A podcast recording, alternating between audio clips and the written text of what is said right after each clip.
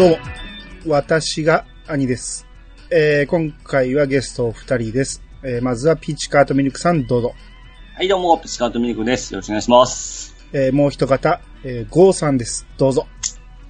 どうも、こんばんは、ゴーです。今日もよろしくお願いします。は。い、よろしくお願いします。はい、よろしくお願いしよます。ろしくお願いします。えー、今回は、えー、またちょっと間空きましたけど、ファミコン会ということで、はい。はい。えー、今回のテーマは、ロールプレイングゲームですね。うんはい。えー、さっきね、ちょっとウィキペディアから、はい。えー、ロールプレイングとはということで、えー、ちょっと読んでいきますけど、えー参加者が各自に割り当てられたキャラクター、えー、過去プレイヤーキャラクターを操作し、一般にはお互いに協力し合い、架空の状況下に、えー架空の状況下にて与えられる試練、過去、冒険、難題、探索、戦闘などを乗り越えて目的の達成を目指すゲームである。っていうことなんですけど、はい。この説明で言うと、すべてのゲームがそうやと思うんですよ。まあ、ロールプレイングゲームを直訳した感じですよね。う。うんん。ううんん。だからこの定義が結構難しいと思うんですよ。RPG って。そうですね。やっぱり、あの、最初に覚えたのはやっぱドラクエを覚えたじゃないですか。う。うんん。うん。うんだからドラクエっぽいのが RPG っていう認識でこうずっと見てきてましたんで。うん。まあまあ、それは間違いないんですけど、うん。はいその人によっては成長要素があれば RPG とか、うんはい、はい。うんあのーね、役割を演じたら RPG とか、うんそうだ、シューティングが RPG になってる時もありますよね。うんはい。ありますね。ですね。だ僕の中では、アクション要素がないものが RPG、アクション要素がなくてコマンド戦闘？うん。が RPG なんですけど、うん。まあ、どどんどん裾野が広がって、アクション RPG だとか、なんかシミュレーション RPG とかもいろいろ広がっていったんで、はい。はい。まあ結局どうや言われたらなかなか定義が難しいジャンルではありますよね。うん。うん。うん。もともとテーブルトーク RPG から来てますからね。はい。うん。はい。はうん。い。最近もそうですね。アクションゲームって、純粋にアクションゲームってもうほとんどなくて、うん。もうほとんど成長要素あるじゃないですか。ありますね。うんうん今、純粋なアクションって本当任天堂ぐらいしか作ってない感じですよね、今ね。ああ、そうですね。うん。そうせんと難易度が上がってしまうっていうところがあるんでしょうね。ずっとうん、ね、成長せずにいくと敵をどうやって強くしていくかっていうのが難しいですもんね。うん。うんプレイヤースキルだけが上がっていくしかないですからね。そうですねんあの、うんなかなかゲームも長続きしないようなう感じで。ん。うん。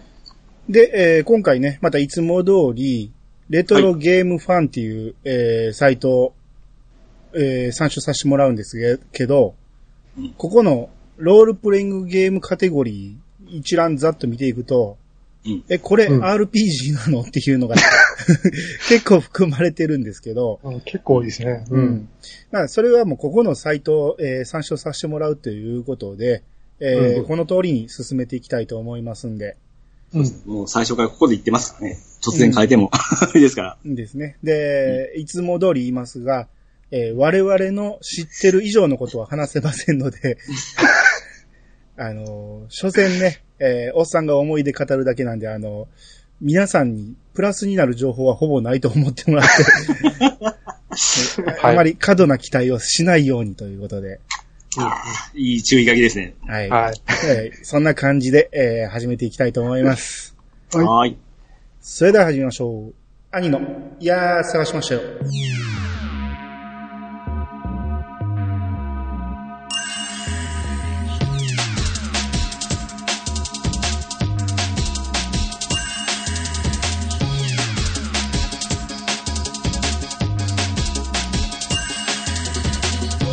この番組は私兄が毎回ゲストを呼んで一つのテーマを好きなように好きなだけ話すポッドキャストです。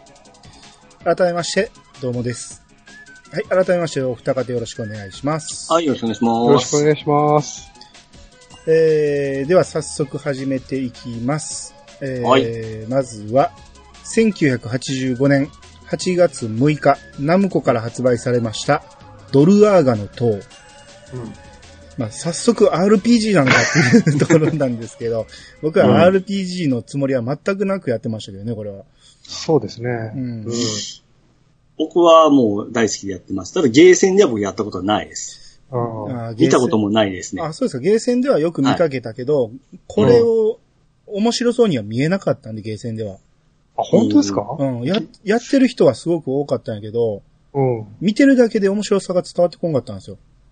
あ、そうですか。うん僕、すごい興奮して見てましたけどね。あはあ。だからその辺は多分、詳しさも関わってくるんじゃないですか。僕は、まあう、んちらっと見る程度だったんで。うんだちな、ちなみにこれ、ケンタロスさんが大好きなゲームです。うん、らしいですね。そうそうそう。兄貴の影響で家に来て、うん。で、多分兄貴のプレイ見見つつ、あと攻略本も一緒にあったんですよ、当初。うん。ああ、はいはいはい。うんまあ、薄っぺらかったです。あれ見ながら、あの、小学校はめっちゃ低かったですけども、クリアまで行ってましたからあね。、そうなんや。はい。へうんーうん。だからもう最初に、まあ RPG いう分ではないかもしれないですけども、ハマったゲームではありますね。うん。すごい脳内でこう自分でストーリー作ったりやってましたし。えー僕はファミコンで初めてプレイして、うん。まあ、評価も高いし面白いんやろうなと思ってやうん。うん。るんですけど、まあ、最初の方は進めるんですよね、普通に。アアクションゲームみたいな感じで。うん。でも、途中から謎解き以前にうん、敵を倒せなくなっていって、うん アクション要素で進めなくなっていきましたね、僕は。ああ、おまわりさんアクションあれって言いますね。うん、全然ダメですね。え、何回まで行った記憶とかあります？多分、片手で足りるぐらいだと思 マジですう。はあかじゃあ、あの、クロックスまで行ってないですね。い。いや、全くですね。え？クロックス。あドラゴン、ドラゴンですよ。ドラゴンはいないです。僕の、はい僕のボスは魔法使いです。あ、あ、最初はそうかもしれない。うん。盾をし、剣をしまうと盾が出るっていうのがなかあなかそうそうそうそ難しいんですよね。う。うん。うん。あれだ教えてもらえる人とか本がなかったからですかね。そうそうそう、なかったんですよ。本もないし、う。うん。上手い人のプレイも見てなかったし、あ、そうですね。うん、だから全然やり方がわからんかって、ああ、うん、なるほど。ただ単にアクションやと思ってやってたから全然やったんですよ。うん、うん、うん。あうん、後に大人になってから、ポッドキャストとか聞いてたら、これが名作やっていうことが思い知らされたんですけど、うん、うん。うん、当時は僕の中では全然面白いゲームではなかったんですよね。おーうん、ゴーさんはどうですか？ドルアガですか？はいこれは、あれですね、もう RPG で印象がなくて、やっぱり、うんだから、一番思い出深いのがあれですね、なんだろうね。う裏、裏面があったっていう。あはいはいはい。ね。そうそうそう。う裏ドルアガ。出し方が全部か違いますそうね。そうそうそう。なんか、それで2回楽しめるみたいな、あれ、よく言ってましたけど、うん裏はさすがにもう、なんかすげえ難しくて諦めた記憶ある。ああ。うん。これでも、やっぱみんな自力では解けないでしょ。いや、無理ですよ。無理です。無理ですよ。途中までは覚えてましたけどね、まだ小学校の頃は。いや、そ、それは教えてもらったり、ああ、もちろんもちろん。攻略見てので。そんなもノーヒントでん。ね、話聞いてると絶対思いつかんやろっていうやつですから、うん。うんまあそこまでゲーム性に含めてたんでしょうかね。情報交換まで。なんかそうみたいですね。ゲーセン版とか特にあの、お金入れてからスタートボタンを押すじゃないですか。はい。あれ、もうゲーム始まったら押さないじゃないですか。はいはい。あれ押さないと宝箱出ないとかね。うんあったんですよあー聞いたことありますね。そうそう。そんなこんな思い、うん、ですね。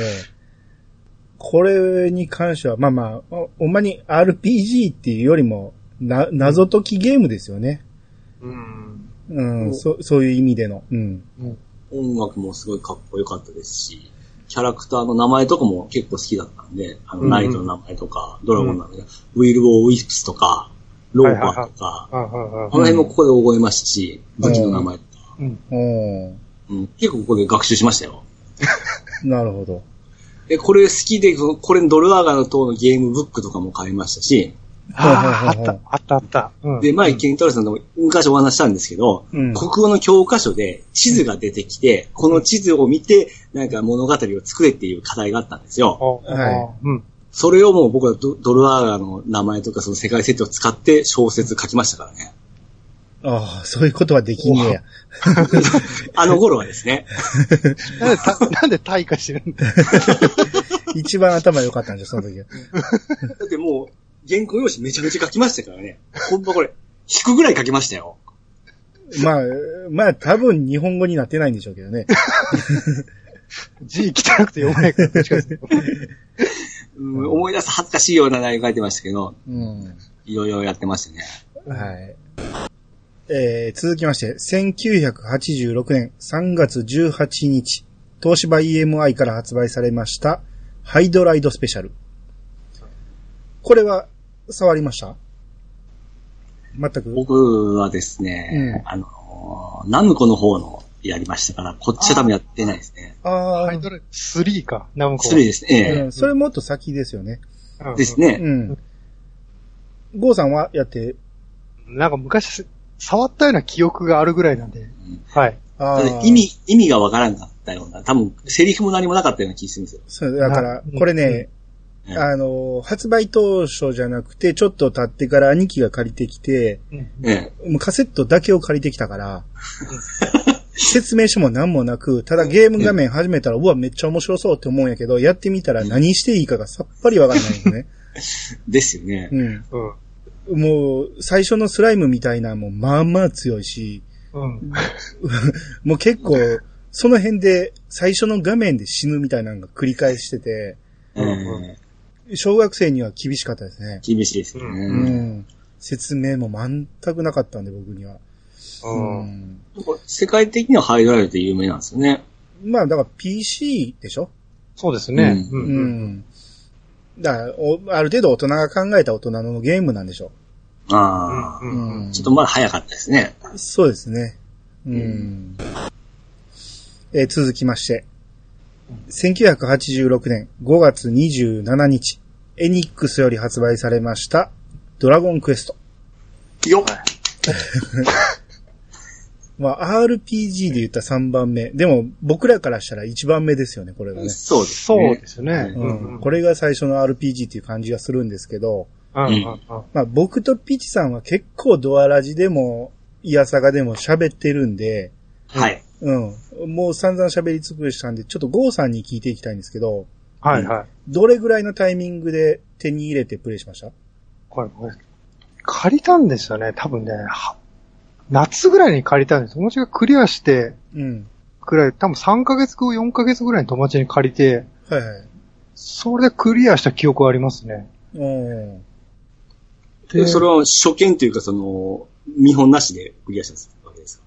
いや、クリアしたんで友達から、なんか、毎日聞きながらやってましたよ。ああ、なるほど。そうそうそう。ああ。え、ジャンプの情報は見てたんですか？ジャンプは見てて、あのね、あれも買ってましたよ。ファミコン神剣の中途半端な攻略本も貸してくれて、はいはいはい。あれを見ながら友達の話聞きながら、なんか苦労して、うん。初めてファミコンでクリアしたゲームじゃないですかね、多分。違う、違ったかな？あもうすぐ、すぐ理解して。うんうんうん。そうですね、小学校4年生ぐらいじゃないですか、これ。確かそうですね。ええうん四年生ねうん。うん最初。だあのー太陽の石の場所とか、うんうんうん。鍵の売ってる場所とか、そうそうそうそう。あれはどうでした？自力でした？あれ、いや、自力じゃなかったですね。多分もう教えてもらってたと思いますよ、全部。ああ、そっかそっか。すしょなんかねうん。聞く前に教えてくれてた気がするよ。なるほど。ネタバレで追っかけてクリアした記憶ありますね。なるほど。うんああこ僕はあそこは自力で見つけたんで、うんうんうん。もう、脳汁ブシャーですよ。うおいける、ここいけるって見つけて。まあ、お兄さんですからね、アリさん。このまあ中学ですからね。ええですね。うん。うわ、こいつここ歩いてるっていうことはいけるんちゃう？いけたっていうね。うんうんあの感動、うんあの体験はやっぱり、す、すごい、後のゲームに影響しましたね。ああまずは外周回るようになりましたからね。まあ、それからはね。う。うんん。まあ、だから、ゴーさん言ったのと一緒に僕もうん。初めてクリアしたファミコンゲームなんで、はい。うんうんエンディングというものを初めて見ましたからね。うん。だからまあ、これはね、もうほんまに、後のゲーム業界を左右するぐらいのゲームですんで、そうですね。今日があるのもこのおかげなとこもありますからね。ですね。これ、これ、な前も言いましたけど、僕の生きる道はここだと思いました。あのー発売前からね、ファミコン神剣で言ってたんですよ。あの、君がボタンを押さなければ、うん物語は一切進まないと。あ、なんか聞いたこと、覚えあるかもしれない、その、ずっと止まってくれるんですよね、周りがすべて。っていうのは、アクション要素ゼロっていうことなんで、うん。もう、夢のゲームだと思いました。めっちゃ影響されてるじゃないですか。反射神経いらんのかっていう感じでしたね。で、レベル上げはこの時は好きじゃなかったんですか？普通に、いや、好きも嫌いもなしで、やらなしゃあなかったんで、うん。うんそれもゲゲーム性でしたもんね、この頃は。そうそうそう。レベル上げてお金貯めるっていうのが。うん。あの、橋、橋を越えると、うんモンスターレベルが上がるんで、うん。だから、橋を渡った時に、どれぐらいの感じで戦えるかを戦ってみて、あ、まだやなと思ったら橋の手前でレベル上げしてっていうのをやってましたね。うん、うん、うん、うん。うん。ほんまに、もうゲームっていう感じはしましたね、あれが。う。うんん。まあ、そんなところにしておきましょうか。これ話せば、はい長いですからね。うんはい。はいはい。1986年8月1日、ナムコより発売されました、ワルキューレの冒険。はい。これは、パッケージがね、うん。めちゃめちゃ良かったんで、そうですね。うん。もうパッケージに惹かれて買った人続出だと思うんですよね。僕、買いましたね。う。うんん。でしか、も普通のパッケージちょっと太いんですよ。あ、はいはいはい。それだけの容量がすごいと思ってましたからね。あ、そうでしたっけ？えーもうこの発売日の前日僕寝れんかったっすもん。もう。いや、ゲーム画面初めて見たら、あれあの、あのパッケージに載ってる女の子どこに出てくんのって。うん。全然ちゃうやんって思って。うんああ、もうそれは大人のは考えですよ。かこれ、い今見ると全然違いますね。パうんパッケージ金髪なのにゲーム黒髪ですね。そうそうそう、全然ちゃうんですよね。全然違う。いや、あれ、色決め決められませんでしたっけ？え？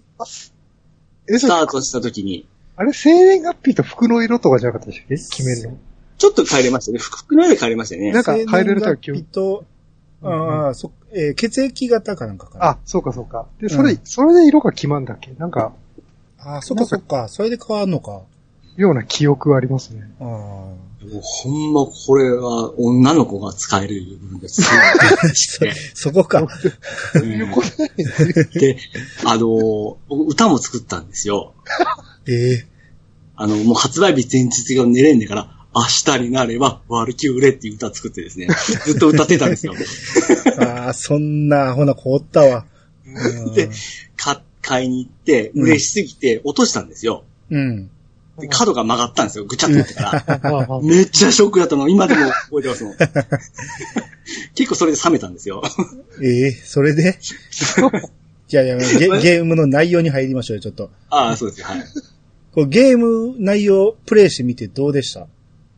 は楽しんでましたね。ああその、その、変、変悪いはもう多分その時なかったと思いますね。自分の金で買ったやつなんで、とにかくずっとやってましたね。ゴーさんは？これね、僕ね、だいぶ遅れてやったんですよ。うん。で、ゼルダの後にやったんで、うん。や劣化版っていう、劣化版ゼルダだっていう感じそして、すぐやめました。あこれちゃんとクリアしましたからね。お、すげえ。いや、僕もね、友達から借りてやったんですけど、うん。あの、まあ、パッケージとの差はかなり激しかったけど、やってたらね、プレイ自体は楽しかったんですよ。うん。結構あちこち動けるし、うん。うん。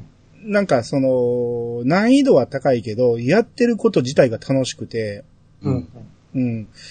なんか、その、後にね、これは、その、あんまりいまいちやって言われるのが、ちょっと意外やったんですよ。僕は、まあまあ楽しくて、うん。最初は全然難しすぎてクリアできなかったんですけど、うん。大学ぐらいでもう一回プレイしてみたら、うん。結構来ましたね。うん。やったら、なんとか自力でクリアできたんで、うん。うん。うん、まあまあかなり頑張りましたけど、うん。だから僕の中での評価はまあまあ高いんですよ。ああ。うん。ラスボスの名前覚えてます？それは全然覚えてないです。ゾーナですよ。確か。ああ、そうなんですか？ね結構最後のボスのま、まがまがしくて、ステージもちょっと暗めなんで、怖かったイメージもすごいあるんですよ。なんか、テレポートとかするんですけど、最後のボス。分身したりとか。それはちょっと覚えてないです。なんか、なんか友達に見せてもらったような記憶が。で、あのーこれパスワードでしたよね。う。うんん。うん。あれなんかずっとやりすぎて、あの、パスワードのね、し仕組みっていうかちょっといじったら、なんかこう変わってくるのが分かってきてから、うん。うん。ちょっと解析しましたもん。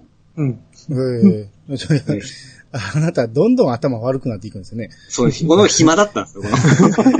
その頃が一番頭良かった。ですね、結構これでいじって、あ、こんなにパラメータ上がったとか、すごいやってましたね。あーへうんあーまあ、ちなみにワルキューレって、うん。うん。これあのーまあ、現、えー国によって発音変わってくるんですけど、うん。えー他の言い方ピッチさんわかります？ワルキューレって。ピッチさん知ってる言葉ですよ。ワルキューレ？うん。うん。知ってそうな気がするぜ。聞いたことあると思う。き絶対、あ絶対知ってます。うんあの、ーまあ、戦いの女神みたいな感じかな。バルキリおお。さらっと正解出しますね。ー。おおで今、バルキリーコネクトっていうのやっとるんで。うあん。だから、読み方によってはワルキューレになるってことです。あ、そうなんですか。そうそうそう。まあ、これも RPG かと言われたら、怪しいところですけれど。セリフってありましたっけ？これもなかったですね。なか、会話なんかなかったような気しますね。まあで、すね。一人、な、何人かおってヒントくれる人はおったような気もしますけど。うん、まあ、ほぼノーヒントでしたもんね、このゲームは。うん。うんう。ん。1986年12月19日、うんドッグから発売されました、ディープダンジョン、魔導戦記。うん。これは僕は、名前はよく聞くんですけど、一切触ったことなくて、はいはいはピッチさんは？ちょっと触って、まだ 3D ダンジョンのが理解しなかったんで、ダメでしたね。ああ、ゴーさんは？いこれは僕は買ってクリアまで行きましたよ。おおドックって会社あるじゃないですか。はい。あ、スクエアです。そうそうそう。うんスクエアの、後のスクエアになるんでしたっけこれそうです。ね。ええうん。うん。あ割と完成度高くてね、最後までクリアできましたよ、これ。おーそうですね。評価高いですよね、これ、ね。そう。この頃なんかもう、死に滅裂な RPG 多かったじゃないですか、ファミコン時代って。う。うん。なんか、うん、なんか割とよくできていて、ストーリーもね、あの、な、なんでしたっけ、なんでしたっけ、魔王がいて勇者が討伐しに行ったけど、その勇者が帰ってこないから、新しい勇者が旅立つみたいな話なんですけども、ううんん。実はその勇者が、実は魔王を倒していて、魔王になってたというエンディングだったんですよ。はいはいそうはい、はい。そうそうそあ、それは、ポッドキャストでどっかで聞きましたわ。う。うん。それですごいね、記憶に残ってますよ。おーほーほーうんなるほうん。マップを書きながらやったんですか？やってましたよ。あうん。ど。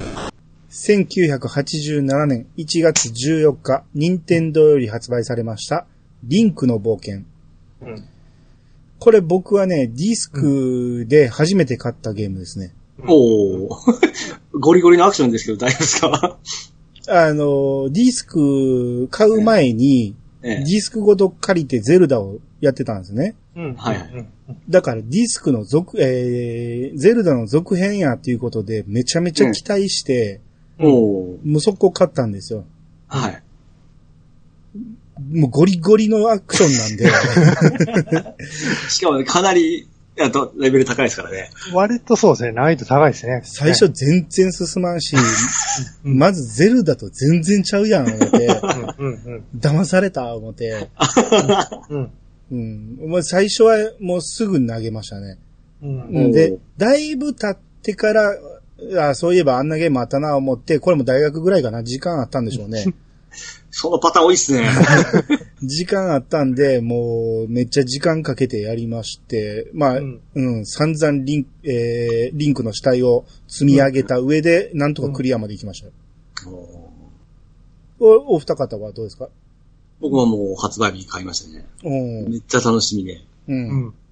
で、もう、これ小学生だったんで、その、多分その、差とかも考えずに、うんもうただただその、リンク、ゼルダの続編であることで楽しんでやりましたね。うん。ああ、でもシステムが全く違うかったじゃないですか。それは違うなっていう部分で、別にそれに対して、文句もなしに普通にやってましたよ。ああ。うん。で、クリアもしましたし。うん。ゴーさんは？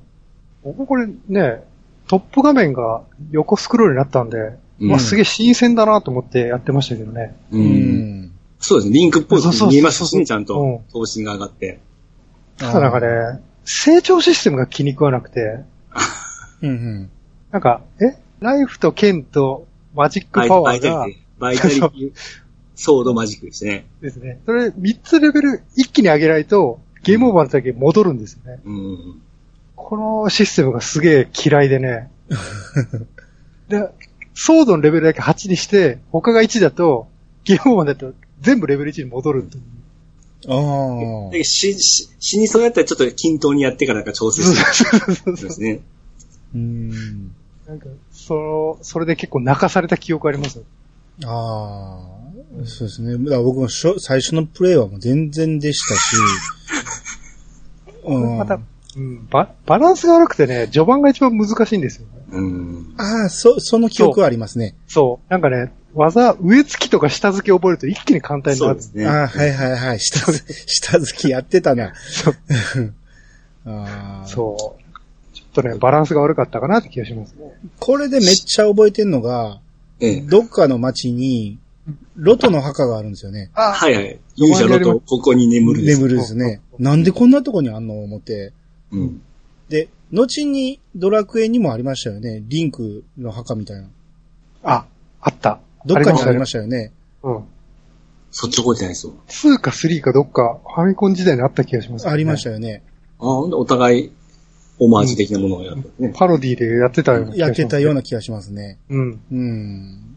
ボス戦とかその大神殿とかすごい大変だって、また大神殿の音楽も怖くて、ううんん。あの、ボスとか言言ってんですよね？もういいんですよね？いいんじゃないですか、いいでしょう。うん。あの、影のリンクって出てできてきた時もうたまげましたよ。うわーって。あ、はいはいはいはい。あめっちゃ怖かったですもん。そうですね。ええ、こいつずっと一緒におったんじゃん思うて。うん。しかも強い、強かったですし、。影のくせに俺より強いんですよね。うんうんうんあの衝撃はすごく残ってますね。ああ、そうですね。ああ、そうだった。う。うんん。あ、これほんで、最初のゼルダの伝説のうん。正式続編なんですよね。うん。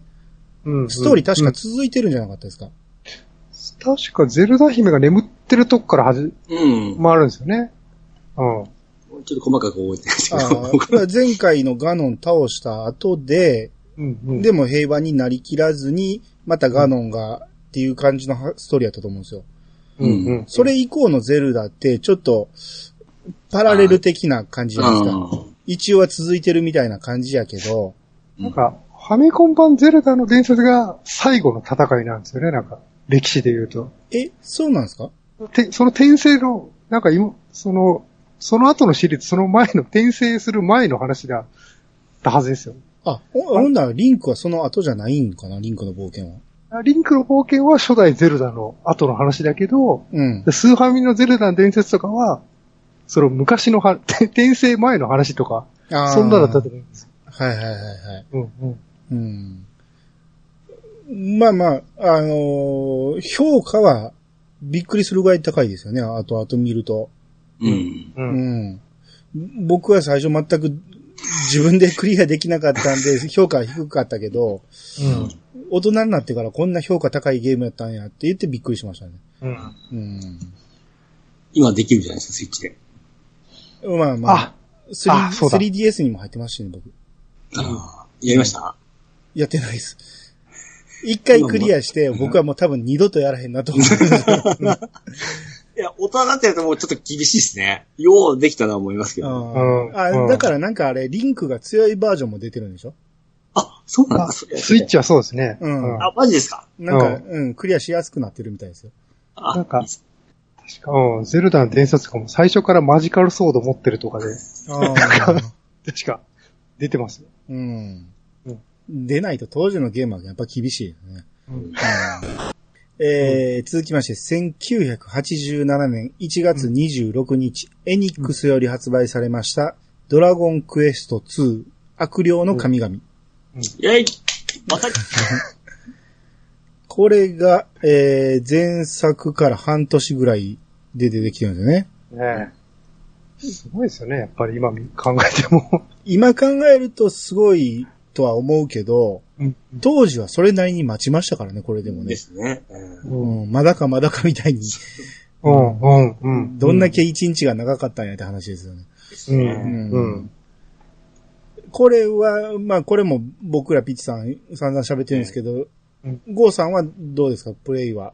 これ、もうプレイしたんですけども、うん。ねあの、結構当時すすべてがパワーアップみたいな、かうんね、うん。触れ込みでしたね。そんな触れ込み出てきてるじゃないですか。はい。だから僕の中でなんか何個か納得でできない部分があって、あの、えーそうなんですか？うん。2になってから戦闘シーンが真っ黒になったじゃないですか。ああ、そうですね。あれがね、納得できなかったなんか。あ、そうですか。そうそうそう。うん。あ確かに、ワンの時の背景があるっていう方がびっくりなんですけどね、後から考えるとね。うんううんん。で、ダンジョンは暗いからね、背景黒でってわ、なんか、納得感あったけど、全部真っ黒な,、なったんでね。ああ、まあそれが4まで続きますからね。そう。うんなんか、すごいね、そこ嫌いだったんですよ、最初。ああそうなんや。うん。そんなことよりあの、モンスターが増えたことに僕はすごいびっくりしましたけどね。スライム2匹おるとか、3匹おるとかいう方に感動してましたね。そこ？それよりもパーティー制でしょ。いやその前に、は、初めて、あの、敵と会う時にモンスターがもう1匹以上じゃないですか。うん。ああ、それにびっくりしてましたね。ああ、まああそうですね。うんこんなん勝てるかって思ってましたね。そう。う。うんん。あとね、キャラクターのアイコンがね、うん。うん。あの、最初からローレシアの王子って、うん。剣と盾持ってるグラフィックになってるじゃないですか。うん。ではいはいはい。ゲゲーム中持ってなないじゃないですか。はい、そうそうですね。ドラクエ1って最初素手で、買うと一応棒切れ持ったりとかしてたんで、うん。なんかそれをすごい当時納得いかなくて、ああ、そうですね。そその剣で戦えようとずっと思ってて、ああ。僕は横向く、上向くで感動しましたけどね。ああ、そうですね。うんうん、なんかそういう見方もあるんですね。そ、その2点がね、気に食わなかったですよ。ああ、なるほど。うん。でも最後まではされたんですか？最後までね、結局ね、当時はクリアできなくて、ほら。おうなんかね、もう復活の順番間違えて、ななんか、戻ったりとかしてて、もう結構心折れてやめましたよ。あ、敵が強くてじゃなくて。敵が強くて、もう復活の呪文の長さで負けた感じです。えノートに2個 ,2 個ぐらい書き留めてませんでした？うんなんかやってたんですけどね、なんか途中で心折れましたよ。ロンダルキアまで行ってレベル上げしてるとこで終わったんですよ。ああ。うんうん。もう少しやったんですけどね、今思うと。うん。ですね。まあ、間違えてたら、あの、ヌを名に変えたりとか、ああ、やりましたね。ろいろ試しましたけどね。うん。まあ僕からしたらもう、やっぱボリュームアップっていう感じで、う。うんん。心なしか綺麗になった気もしたし、いろいろ。うんめっちゃ綺麗になってましたよ。あうん。あ。音楽もパワーアップしてましたし。ですね。う。うんん。で、僕は結構すんなりクリアできたんですよね。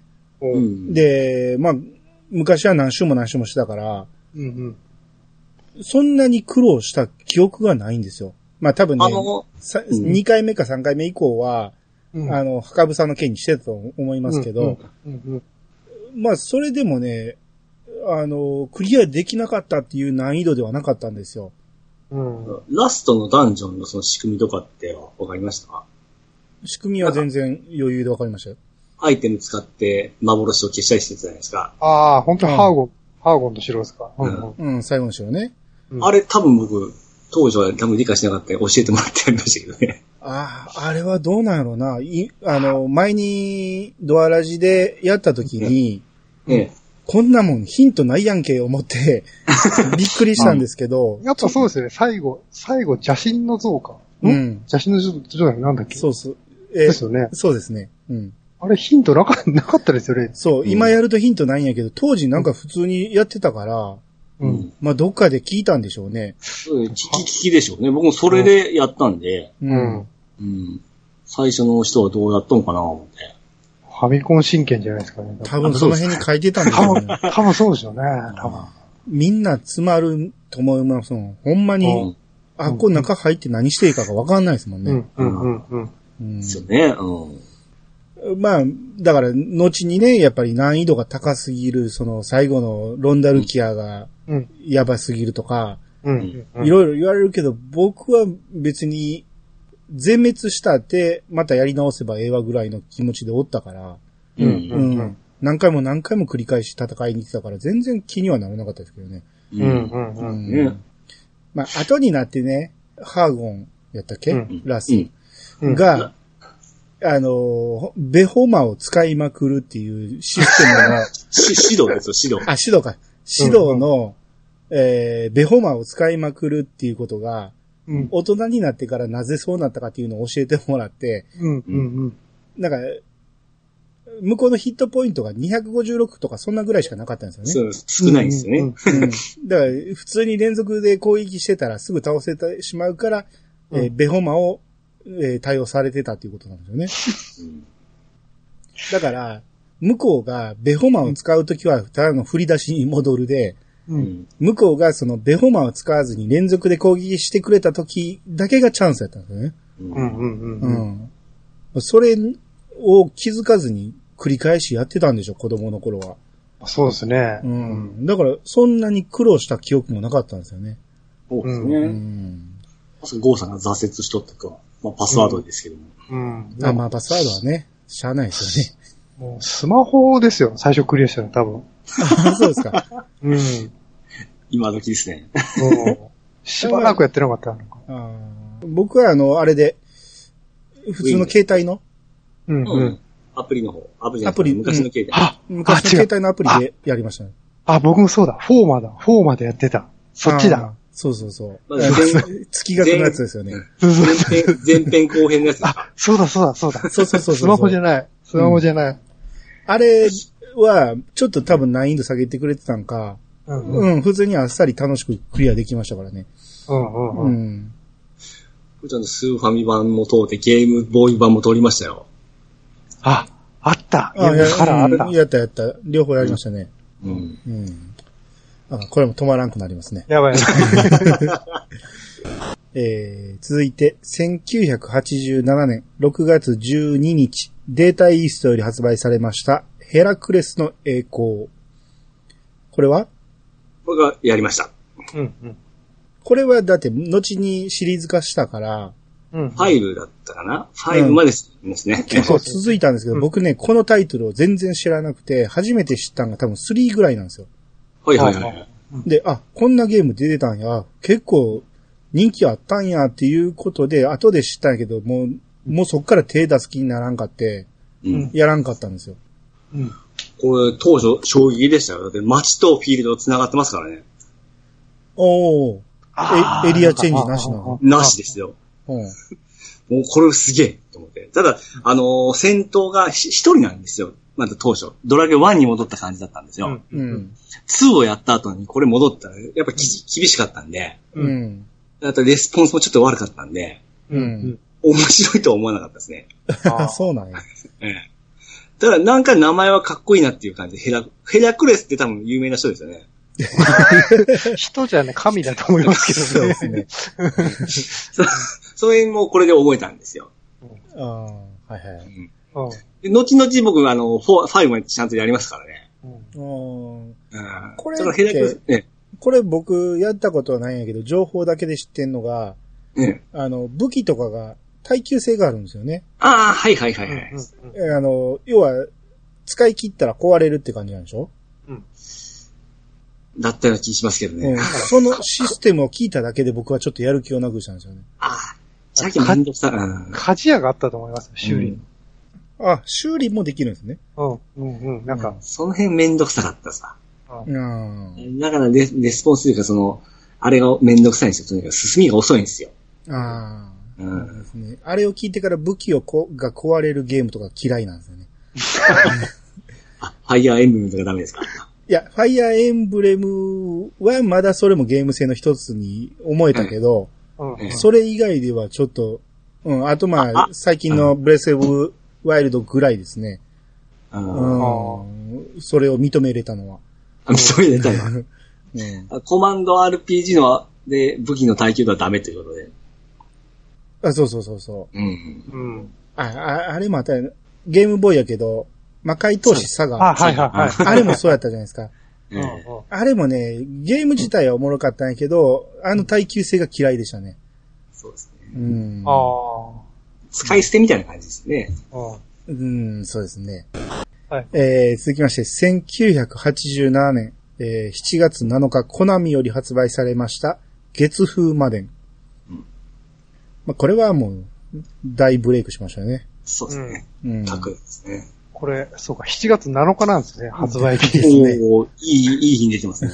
うん これよりも前に、た、確かゲーセンで、あの、源平島までがあったでしょ？うんうんうん。それと勘違いした人、多分続出したと思うんですよね。うんまあもう、だって、そうそう間違えて狙っとるでしょ、絶対。まあ、狙ってますよね。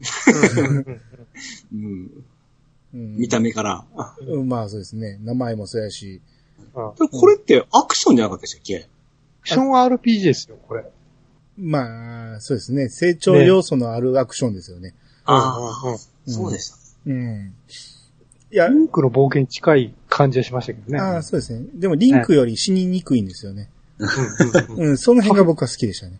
だからこれ、後にですね、僕とあの、ゴーさんは、うん。あの、Xbox でうん月風魔に会うことになりましたよね。ああ、あうん。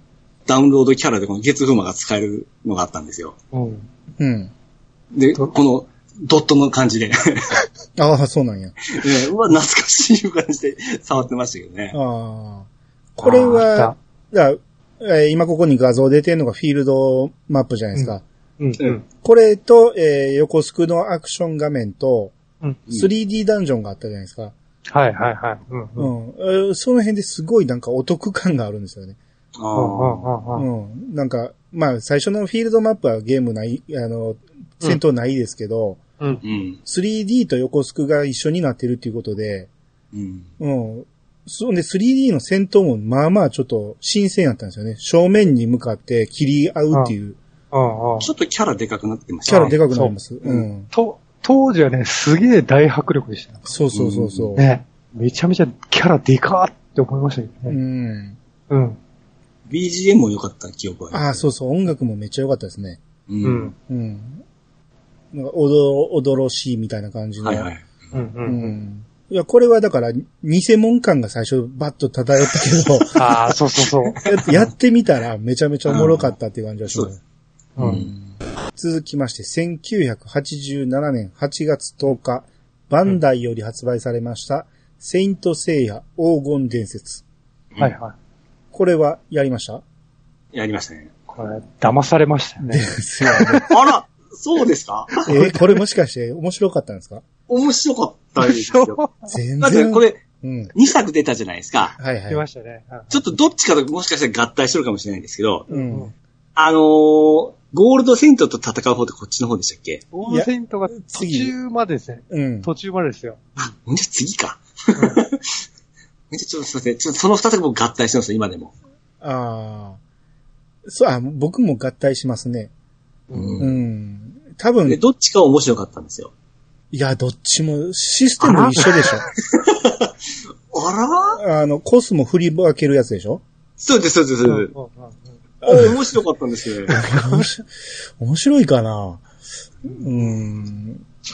うんもう、なんかね、まあ、そこに行くまでがアクションやったりとか、うん。うん、操作性もいまいちやったし、うんうんで、とにかくね、何が悪いってね、あの、ジャンプでハードル上げすぎたんですよね。ファミコン神経でめちゃめちゃ面白そうに特集するから、そりゃそうせんといかんでしょう、普通は。そういや、いや、やってみたら何これでしたからね。戦闘、戦闘システムが未だによくわかんないんですよ。そうそうそう、どこに何を振っていいかが全くわかんないですよね。ゲゲージの振り分けがわかんなくて。うん。ただただこれですね、ワンダーズマンで、うんあの、移植されたんですよ、これ。あはは、出ましたね。うん。で、このまんま移植したんですよ。移植っていうか、まあ、まあ、エミュレーターみたいな感じで、このリメイク、リメイク。うん。た、だ、パスワードもそのまま採用されたんですよ。うん。あ、そうでしたっけ？で、あのちっちゃな画面でパスワードなんですよ。字が全然読めないんですよ。そこすっごい言われてましたね。ああ、そうなんや。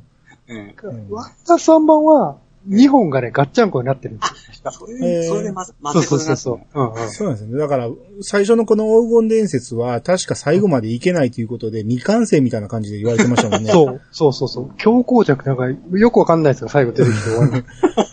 ですね。うんう。うんん。まあ、後で喋るのもあれなんで、さっき、その、もう一個も言ってしまうと、はい。もう一歩の方は、まだ絵は綺麗にはなってるんですけど、うんうん。システムが一緒やから、結局、わけがわからんままで、うん。うん適当にやって、その、ゴールドセイント何人か目で、それ以上進まなかった記憶がありますね、僕は。いや、ただね攻略あったような気がするんですよね。2、2はまだ遊べたんですよ。うんですよね攻略を見んとあかんのですよね。うん。うんうん。うん。なんか、確か原作準拠なんですよね、だいぶ。そうあ、そうそうそう。そうそうそうそううんうん原作通りの順番で技出さなあかんみたいな感じやったんでしょ？そうそうそう、そんな感じで。うん。なんで、だから僕はそのファミマガとかを買ってないから、うんねうん、そこまで終えずに、結う局ん、うん、わけわからんまま終わったって感じでしょ。ううんん、うん。結構音楽とかも、なんか、アニメに。音楽はそのままでしたね。ですよね。うん。ですね。まあ、その辺だけ、うん、ファンアイテムみたいなもんでしょ。うん。もう、僕はちょっとクソってイメージないんですよ、これ。え、そうですか？あの、楽しんだ記憶がすごくありますね。ああ、なるほど。またやりたくなってきたぐらいですから。すげえな。絶対クソゲー扱いしますよ。今やったら。うんえー1987年8月11日、コナミより発売されました、うん魔女伝説2、大魔し、え？大魔司教ガリウス。ガリウス。まあ、初めて聞きましたけど、ああ、はい。僕はこれ持ってました。まで、え魔女伝説2っていうことは魔女伝説1があるんですか？はないんですよ。ワンはファミコンにはないですよね。あ、そうなんですか？な、なんか MSX にあったとかないとかって聞いたことありますけどね。へえ。そんなこともつゆ知らず。ただこれグラフィックすごい良かったんですよ。うん。で、ポポロンとアフロディーテっていう2キャラを交換しながらやっていくんですよ。はいはいはい。うんで、成長要素もあって、うん。ポポロンの方がなんか、ジャンプ力あったから、そんなちょっと違いがあったぐらいで、ただうん、パズル要素がすごいあってから、はい。もう積みましたけどね。グラフィックはすごい良かったですよ。あ、そうなんや。うん。さすがこの当時のコナミ。うんうん。やっぱり何してるかわかんないゲームでしたね。そう、進まんのですよ、パズルがちょっうと。んうんうんこのサイトには、今や世界的な企業となったコナミも、昔はこのような質のゲームを出していたのだって言われ、うん。言ってということは良くないってことですね。そうでしょ。そういうことですね。うん。おかしいだからピッチさんの面白いはちょっと当てにならんぞ、なんか。うん。な。楽しんだ記憶がすごくあっああ、そうですか。た。ポポロンとアフロディーテもなんか神様の名前ですね、多分。アフロディティはそうだけど、ポポロンはなんかちゃ、いますか？お菓子の名前。うん神様で言ったらアポロンの方でしょうね。うん、そうそうそう。あ、それもじったんですかね。なんか、そ、かそんな感じだったような記憶があるんですよ。うん。はい。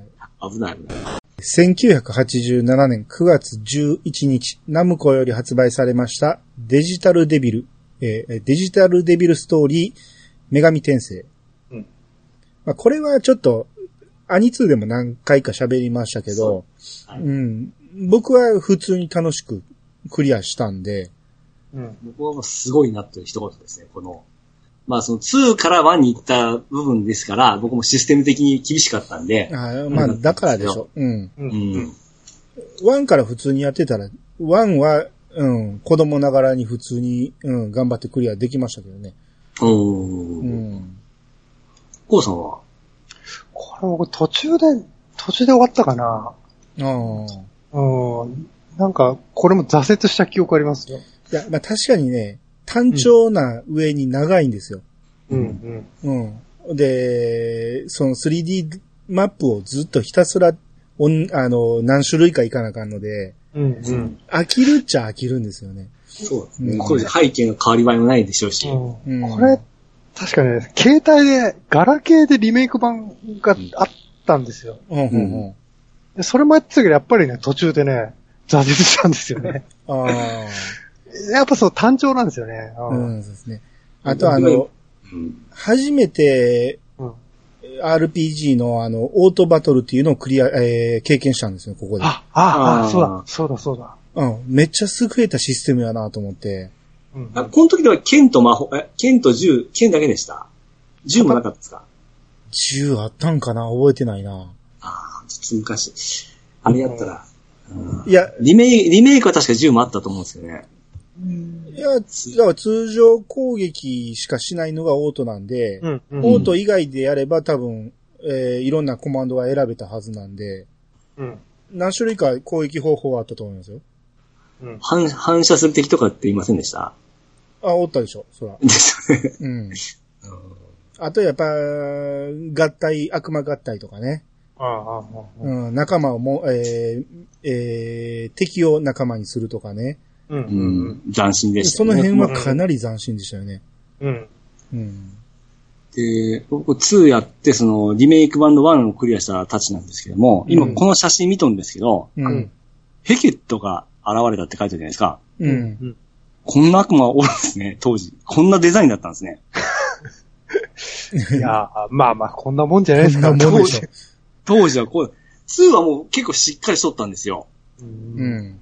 1ってこんなにわけわからなくなったんですね。いや、でもこんなもんじゃないですか、ファミコンなんて。おうん。いや、これ全部こんなんとは限らんし。うん。ああ、たまたまこれがこうですかね。うん。うんうんまあまあ、だから、基本、ゲームって RPG ってファンタジーじゃないですか。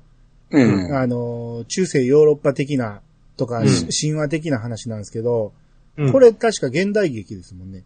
まあ、そうですね。う、うんん。その辺も楽しかったんですよね。うん。うん。なんで、まあだから2以降は一切手を出してないんで、僕は多分、うん、1で懲りたとはあ思いますけど。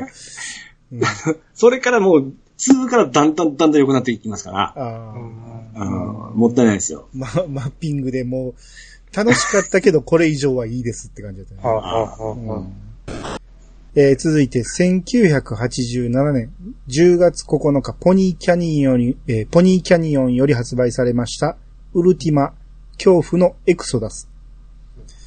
これは、だから、えードラクエの元になったゲームですよね。そうですね。それでのウうんルティマっていう言葉を覚えて、うん。これうんこれを見本にしたんかいうことで、あの、やらさせてもらったんですけども、うんそうですね。うん。うん見た感じは、パッと見た感じはドラクエっぽいって思ったんですけど、う。うんもう戦闘とかが全然違ってたんで、ああ、そうですね。そうだ。戦闘があれですよね、ファイヤーエンブレムみたいな。そう感じでしたねそうそうそうそうそうそう。ね。うんうんうん。うん。で、ようわからなくな誰にでも喧嘩売れたじゃないですか。うんうんうん。うん。街の人でも殺す、あの、戦闘して殺せたり、うんうんうんうん。兵士であるとか、もう最悪に王様にも喧嘩売れますから、うんううん。ん。で、王様だったんですけど、絶対勝てんのですよ。めっちゃ強くて。ああ。ラスボスより強いんでしょ、で、そんなことばっかして前に進まずに、もう、うんあの、手を挙げましたね。ああ、まあ、大人のゲームって感じはしましたね。なんか、ドラクエのつもりでやってるから、ううん。ん。なんかちょっと違うなっていう。うんうんグラフィックも決して綺麗じゃないんですよね。うん。なんかチカチカしてるイメージで。ああ、ですね。で、フィールドで、えーえー街の中とかで、えー上から見下ろしやのに、うん自分から見えないところは黒くなるんですよね。あ、そうだ。建物の、建物の壁の向こうは黒くなってて見せないんですよ。はいはいはいあったあった。あれがね全然馴染めないんですよ、僕。歩くとその黒い部分が変わっていくんですよね。うんうんずれていく。あれがすごく馴染めなくて、うん。うん、結構序盤でやめましたね。うん。あそそうだった。うん。うん。つうか、クリアした人おるんですかね、これ。まあ、ここ自力クリアは不可能とのことって書いてますね。うんこれどういうことですか実際クリア不可能って。データ改ざんしないとダメってことなのかな。うんまあまあ、情報共有せんとダメってことなんですかね。ううん。だから結局大人のゲームなんでしょ。うんうんううんん。この辺もね。うんはえー、続きまして、1987年10月13日、アスキーより発売されました、ハジャの封印。はい。これね、あのーポッドキャストではね、え何回か名前を耳にしてたんですけど、僕はやったことないと思ってたんですよね。い。だから、絵も全然頭に想像できてなかったんですけど、うん。うん。今回このサイトを見て、この絵を見てね、うん。これ見たことあるぞって思って、あれ？これめっちゃ見たことあるぞ。何やろうと思って、YouTube でプレイ動画見たんですよ。はいは俺もう、これめちゃめちゃやりましたわ。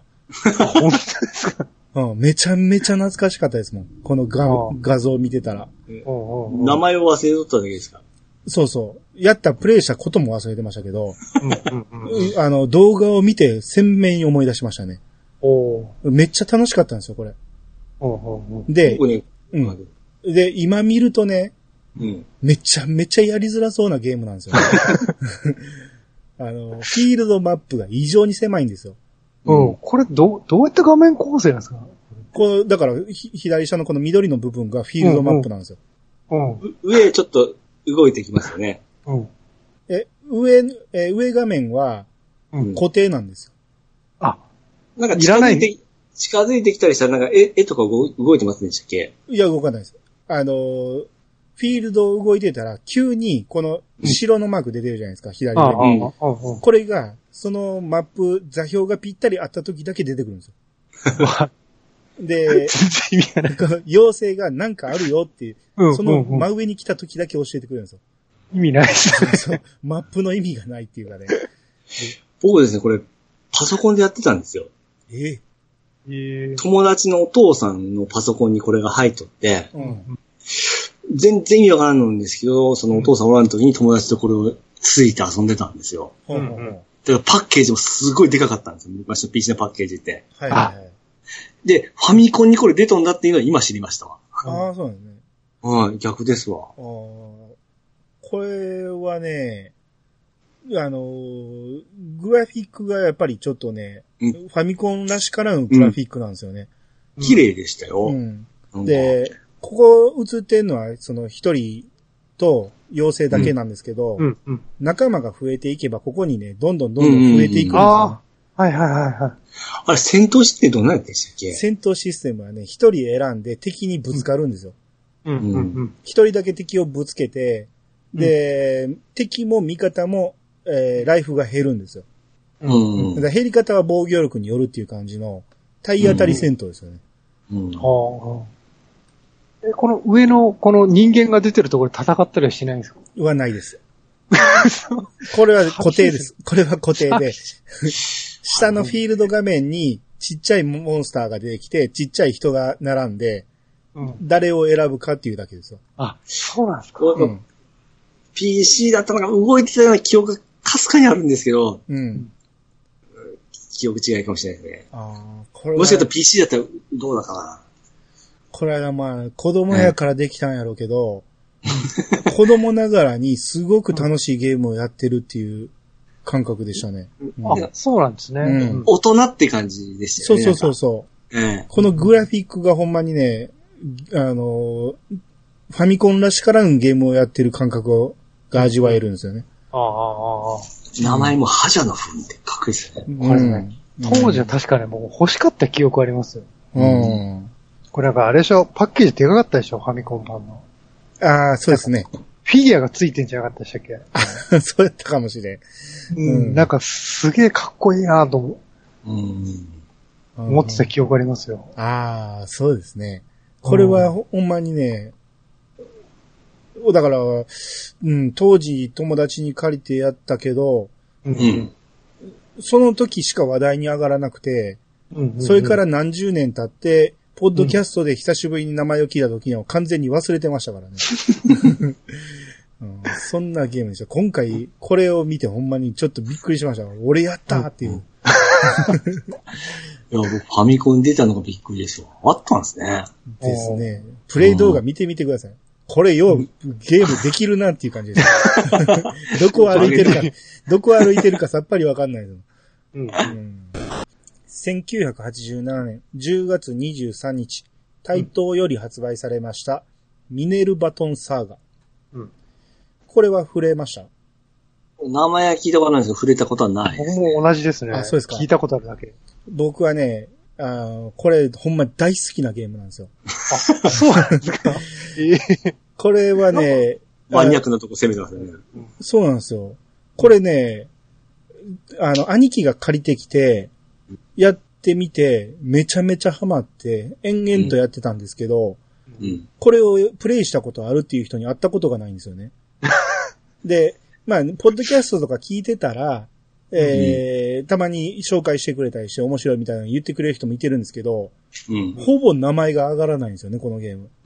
うん。いや、結構楽しくて、ただ難易度はちょっと高いんですよ。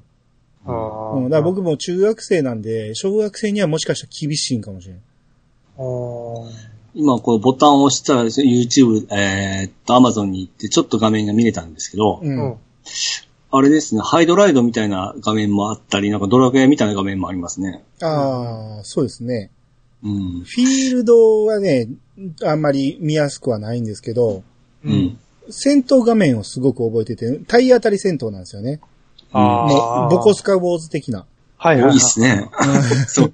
と、うん。あれがね、僕的にはすごい時間はかかるんやけど、楽しかったイメージなんですよね。うんうん。子供ながらに延々とやってて、うん。650円買えますよ。いや、もう多分、今更はやらないと思いますけど、ああ、でもこれあれですね、パッケージなんかすごい見たことあるな、この。あ、阪神、馬のし、ん？う、馬？馬ちゃんは、パッケージどんなんでしたっけ？馬は、け剣士がドラゴンと戦ってるやつですね、このあ、あこれう、ん。すごい見た記憶あるな、このパッケージ。うん。うん。これは、僕は名作やと思うんですけどね。ああ、そうなんですね。名、あの、サイトとか検索したら、名作っていうさい紹介してるところと、う。うんん。その難易度が高すぎて難しいって言ってるところと、うん、うん。まあいろいろですわ。ああ。アマゾン星4.5ですよ。ああ、そうなんや。うん。あ本当だ。うん。いや、ほんまに楽しかったですよ、これは。うん。うん。あのーまあ、体当たり戦闘って言いましたけど、魔法とかもぶつけれるんですよね。うん。うん。だから基本的にはある程度体力そこで削っとかんと、うん。体当たりだけではもうボコスカやられるんですよ。うん。ある程度敵が強くなってきたら。そんな感じだった気がする。うん。うん。うん。で、これがね、バッテリーバックアップだったんですよ。うん。おー、で、バッテリーバックアップを初体験したのは僕はドラクエ3なんで、ううんん。。多分3の後にこれを兄貴が借りてきたんやと思うんですよ。だからうんちょっと遅れてやってるはずですわ。うん。うん。うん。っていう感じで、まあまあ、僕だけに刺さったゲームということで、ちょっと名前を聞くんで、それなりに有名じゃないですかね。名前がね、一、回聞いたら忘れないじゃないですか。このミネルバトンサガで、ちょっと口に出したくなるじゃないですか。うん。うん。うん。なんで、ずっと覚えてるゲームですね、これは。はいははい。1987年10月26日、ハドソンより発売されました、桃太郎伝説。うん。まあ、これは、うん、小中学生は全員やってるでしょ、こんなの。どっちかとターボの方やってましたね。あ、そうなんや。ええ。ファミコンはやってない？ファミコンをやって、ターボやってファミコンやったんで、キリッキリ使ったんですね。い。そうなんや。ターボ、PC エンジンに移植したやつでしたっけそうそう綺麗な。ああ。はいはいはいはいはい、そうだそうだ。これも、だから、あの、佐久間明がね、うんうん。作っただけあって、ファミコン新券でめちゃめちゃ宣伝してたんで、うんうんうん。もう発売待ち遠しいっていう感じで、うん。うんうん。で、やってみたらやっぱりようできてて、うん。僕の中では、えー FF が出るまでは2大 RPG でしたね。でもそうですね、当時はそうでしたね。そうそうそう。うんめちゃめちゃようできてたんですよね。うんうんうん。ただ一人でしたよね。まだパーティーステージじゃなかった、あれ？そうでしたっけ？あ、そうそう、パーティー制ではなかった。そうですね。伝説は一人でした、ね。まだそうか。うん。森にバーカーと書いてあるやつですね。うんうん。あ、そうそうそうそう。うん。で、このゲームで確かね、うん石鹸を作らなあかんっていうことで、うんあの、アイテムとして油を探してこなあかんかったんですよね。うんうんうん。で、このゲームで初めて石鹸に油を使うっていうことを知ったんですよ。ああ。それをすごく覚えて、なんで油がいいの余計汚れるやろうと思ってたんですけど、うんうんおあの、後々調べたら、あ、うん石鹸には油の、えー原料も必要なんやと思って、うん。うん。うん、っていう思い出がありましたね。うんああ。包皮、包皮でしたっけ？コーヒーね。おならのことね。うん、そうです、うんこれで街の人どかせましたよね。そうです、ね。あれは僕すげえ発明やな。ああ。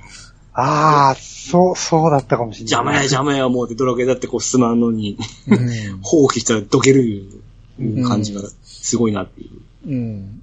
だから、堀井さんと仲の良かった佐久間さんだけあって、うん。ドラクエをかなりオマージュしてるんで、うん。システム的にはほんまによくできてて、そうですね。うん。で、すごくいいゲームのイメージがあったんですけど、う。ん。大人になってからもう一回やってみようってやったら、うん全然進めないんですよね。あいさんこの続編とかはやってないですか？あ、続編って PC エンジンとかでしょ ?PC エンジンで2で、あの、スーファミで新桃太郎伝説。あ、シンはやってないですね。ああ、あの辺だって結構、2僕すごい好きだったんで、うんうん。あのこの子は結構バランスが良くなってますよ。あ、そうなんや。うん。あの、PC エンジンで出た時に、ねめちゃめちゃゾロゾロついてたじゃないですか。そうそうそう、16人です、確かに。あれがすっげえ羨ましい反面、うん。なんでそっちで出すねん言うて、うん。すごく悲しくなって、そっから僕は、ちょっとも、桃伝から外れ、離れた気がする。ははははは。すごく裏切られた感があったんですね。うん、PC エンジンができなかったんで。うんうん。あれまあ、映っとるだけで、パーティーは4人ですけどね。あ、そうなんや。そうなんですよ。ああの CM を見た時にすごく衝撃を受けて、うん。なんちゅうゲームを出したんやと思って。まあ、あれは衝撃で面白かったんですよ。背の高いやつもおりますし、うん、そうですね。回復が金丹でしたよね。そう。あ金丹そうですね満満金丹。懐かしいな でも今の人知らないんじゃないですかね。最初、ロープレだったって。電鉄が出る前の。ああ、そうですね。うん。だって、未だに桃鉄のこと桃伝っていう人いますからね。うんうんうんうん。桃伝は桃太郎伝説のことやっていう。そうそうそうそうそう。うんう。うんゴさん、続編はやられました？僕ね、ゲゲームボーイでなんか外伝がやった、あありましたよね。あれをやったかな？うんほうほうほううんこの、ワンはやっぱり一人だったんで、どうしてもちょっと僕は、もう、ソロが厳しかったんで、やっぱパーティーがおらんうんと。うんうんうんそれでもね、こん、これ後の桃太郎伝説が好きなんですよ。うん。うんああ、そうですか。うん。贅沢ですね。普通に、普通にこれ出た時はめちゃめちゃ楽しくできましたけどね。ああ、まあそうですうね。ん。それ贅沢な子だった。あの、ギャグも結構入っててね。ああ、うんですね。うん。うん面白かったです。うん。えー1987年12月15日、任天堂より発売されました、銀河の3人。はい。これは？僕は買いました。うん。これ僕全く知らなかったですけどね。だって、任天堂発売ですからね、これ。ですよね。うんうん。パッケージ見られましたえーパッケージ。衝撃ですよ、結構。あ、今見ましたけど、うん。ええ。長い号じゃないですか。スペース RPG ですからね。うん。ええあ、キャラデザもやってるんですね。ううんうん。で、ここなんか、今見たら評価が酷評されておりって書いてますけど、僕面白かった記憶がすごくあるんですけどね。うんしっかりできた RPG だったような。アマゾンだと星4ですよ。あ、本当にいいようですね。値段も高いですしね。うーん。これ僕箱付きで持っとったんですけど、綺麗な感じで、ちょっともう手放したんでもったいないな思ったんですけど。うん。うん出たことすら知らんかったな へえあの、だから宇宙の、宇宙船とかで移動するんですよ、確か。うん。あああ、の、ほんほんほん移動がですね。うん。で戦闘も、なんかし、えー、シューティングっぽいような感じだったんですよ。まあ、コマンドなんですけど、うん。見た感じがなんかシューティングっぽいような感じだったんですよ。へえ。うん。画像がないな、ちょっと思い出せない。ただ、ほんと、良、良質な RPG でしたよ。のまあまあ、任天堂ですからね。その辺はうん変なゲームは出さんとは思いますけど。うんうん。えーただ、買った時はなんか安かったような気がしますわ。うん。うんう。ん、なんかワゴンですげえ売ってた記憶あります。えーまあタイトルが悪いですよね。この Amazon の、あのー箱の下の方にありました、絵が。こんな感じです、こんな感じです。うん。ああ、懐かしい懐かしい。うーん。これもう一回やりたいぐらいですわ。ああ、はいはい。銀河の3人の3日後に出てますね。ほんまや1987年12月18日、スクエアより発売されました、ファイナルファンタジうん。よっ。ー。まあ、これも出た時はやっぱ衝撃でしたね。うんうんううん。ん。まあ、すごいゲームが出てきたぞって感じで、うん。はいはいは僕は最初、会話しなかったんですけど、いはい。う。うんん。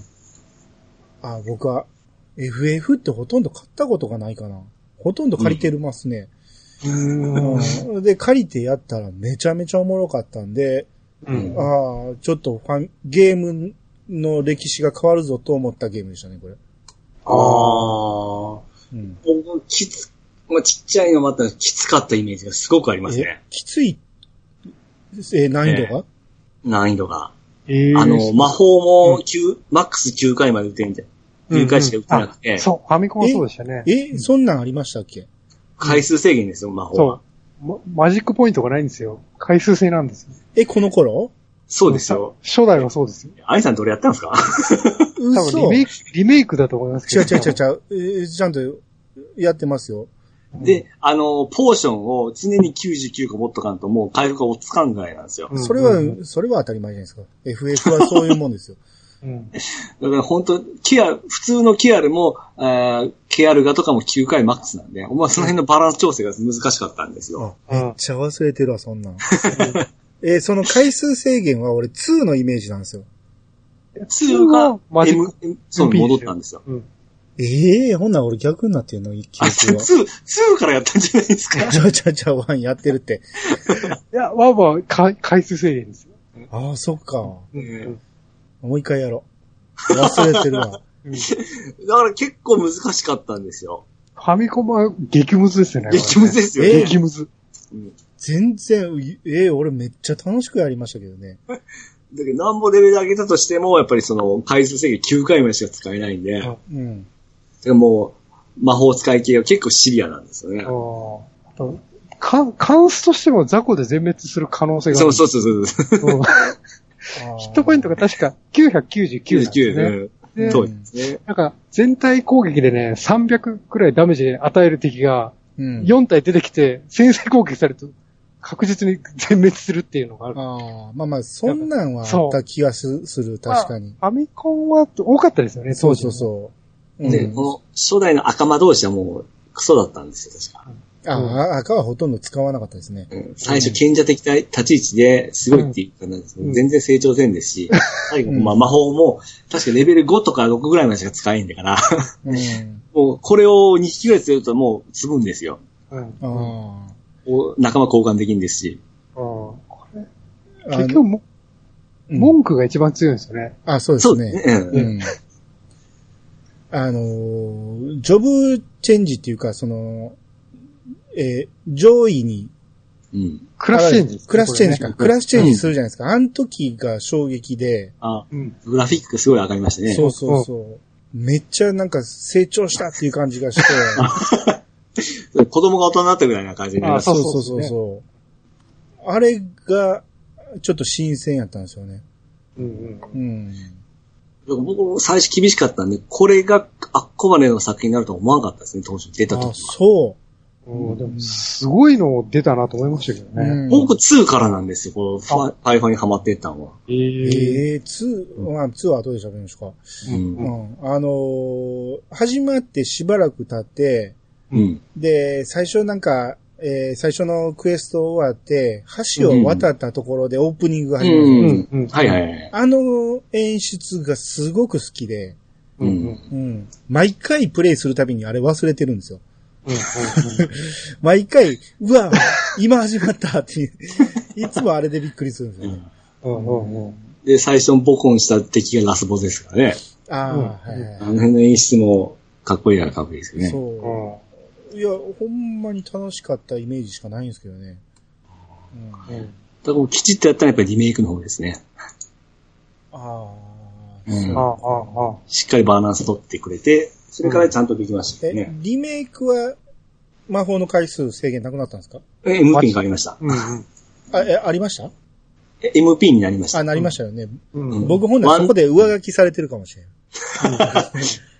うん、ワンダーズワンはまだ回数だったんですけど、さっきからリッチさんね、えワンダースワンのことをワンダーズワンって言ってるんですけど、なぜそこ濁るんですか？